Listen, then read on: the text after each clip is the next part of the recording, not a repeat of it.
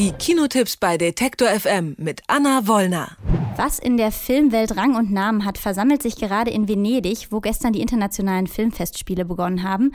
Auch Anna Wollner ist vor Ort und wir erwischen sie in einer kleinen Pause zwischen den Pressevorführungen, um über zwei Filme zu sprechen, die heute ins Kino kommen. Hallo Anna. Hallo Eva. Wie ist die Stimmung in Venedig, ganz kurz? Äh, die, die Stimmung könnte eigentlich äh, besser nicht sein. Ich traue es mich gar nicht zu sagen, aber ich sehe gerade, dass was hinter mir rauscht, ist tatsächlich das Meer.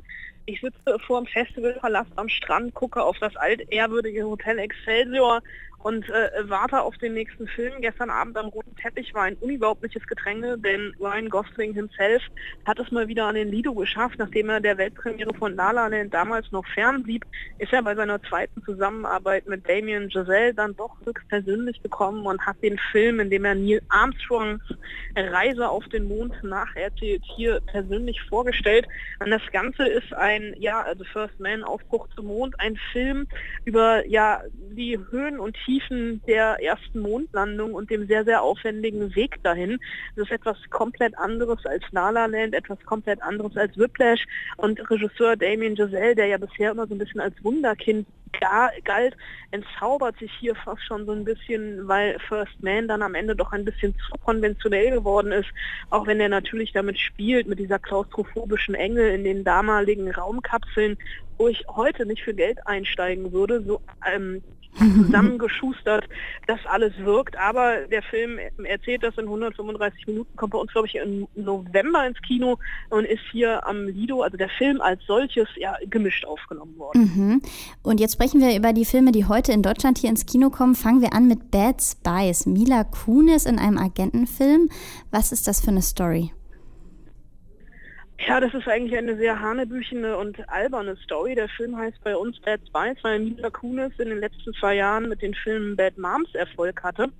Im Original heißt der Film eigentlich The Spy Who Dumped Me und davon kann man schon eher auf die Handlung schließen als vom deutschen Verleihtitel, denn Mila Kunis spielt eine junge Frau, die von ihrem Freund per SMS verlassen wird.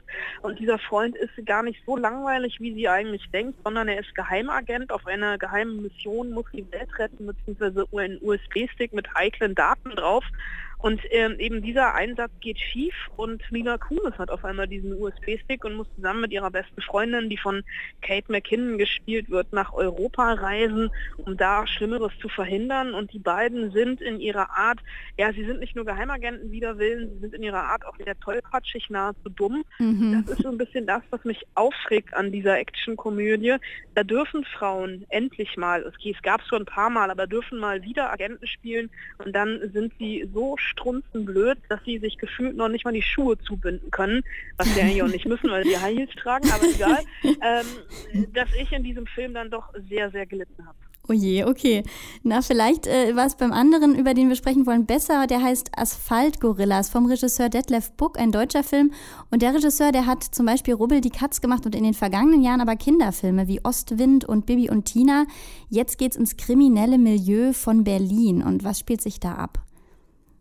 Ja, ähm, Detlef Buck schafft es immer wieder, sich neu zu erfinden. Er hat vor, ich glaube, es ist mittlerweile auch schon zehn Jahre her, eine Berliner äh, Milieustudie gemacht, knallhart, mit David Cross damals als 14-jährigen Jungen, der von Zehlendorf in die Gangsterwelt abgerutscht ist.